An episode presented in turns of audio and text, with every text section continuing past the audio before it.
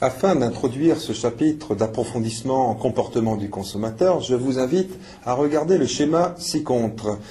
Il résume les notions clés que vous allez découvrir dans les lectures que je vous propose. Tout d'abord, regardons ce qui concerne le client. Il y a en fait cinq étapes clés à connaître en psychologie du, consommateur qui sont détaillées dans ces lectures. Tout d'abord, la première étape, c'est la naissance de la motivation qui est issue euh, d'un renforcement du besoin qui lui-même est issu d'une perception d'un état désiré par rapport à un état de, manque. Cette motivation donne naissance à ce qu'on appelle l'implication, c'est-à-dire un intérêt euh, très fort qui va euh, générer plus ou moins un risque perçu dans la décision. C'est alors que vient la troisième étape lors de l'achat, par exemple, un processus de décision plus ou moins rationnel, plus ou moins sophistiqué qui va être engagé mentalement par le consommateur. Puis vient l'achat et après l'achat, quatrièmement, la satisfaction, puis la formation d'attitudes positives ou négatives, puis, euh, si celle-ci est très positive, la fidélité. Tout ceci rentre dans un processus d'apprentissage, c'est le cinquième point, qui va venir en rétroaction euh, au point numéro un.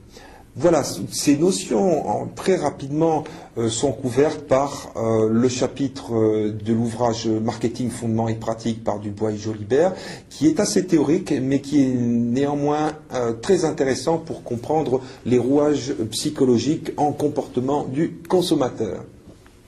Le deuxième point, c'est le produit. Euh, qui est fabriqué par l'entreprise, bien entendu. Alors, quels sont les leviers sur lesquels peut agir l'entreprise dans son marketing par rapport à ses comportements de clients Eh bien, en fait, c'est assez simple. Il y a euh, tout d'abord, euh, et c'est un facteur moteur dans notre économie actuelle, c'est l'innovation. Puis vient l'image de marque qui est déterminante également dans nos sociétés hyper concurrentielles.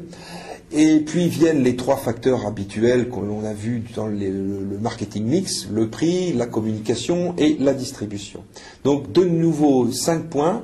Je vous ai joint un dossier de presse sur ces cinq points euh, pour illustrer les réflexions contemporaines qui, euh, ont, lieu dans le monde de l'entreprise. Donc cette fois-ci, pas un aspect théorique, mais plutôt un aspect opérationnel et pratique.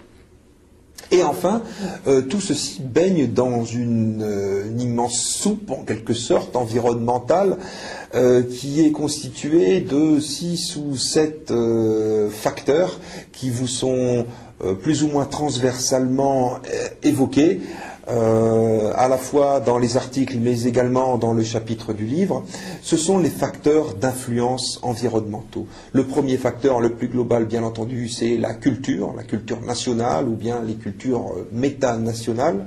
Vous avez dans les sociétés structurées les classes sociales qui vont jouer un, un rôle euh, assez important également. Dans les sociétés moins structurées, on parlera davantage de socio-style, c'est-à-dire de, de, style de vie en quelque sorte, euh, formé par les attitudes, les intérêts et les opinions du tout à chacun.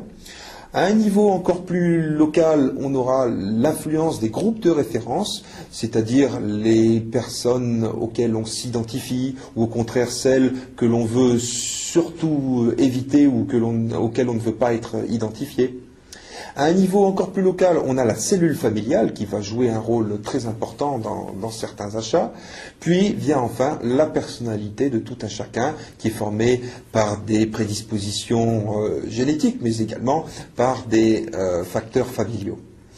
Enfin, septième point, mais euh, pas, le moindre, c'est le facteur situationnel, c'est-à-dire votre humeur du jour, euh, le temps qu'il fait, votre, euh, le, temps dont vous disposez également, euh, les pressions que le vendeur peut vous faire. Bref, des facteurs spatio-temporels qui vont influencer localement sur votre décision d'achat. Voilà, donc vous avez trois familles euh, de, facteurs, un facteur client, un facteur entreprise et des facteurs, euh, des facteurs environnementaux qui vous sont détaillés dans ces lectures. Je vous souhaite un bon travail.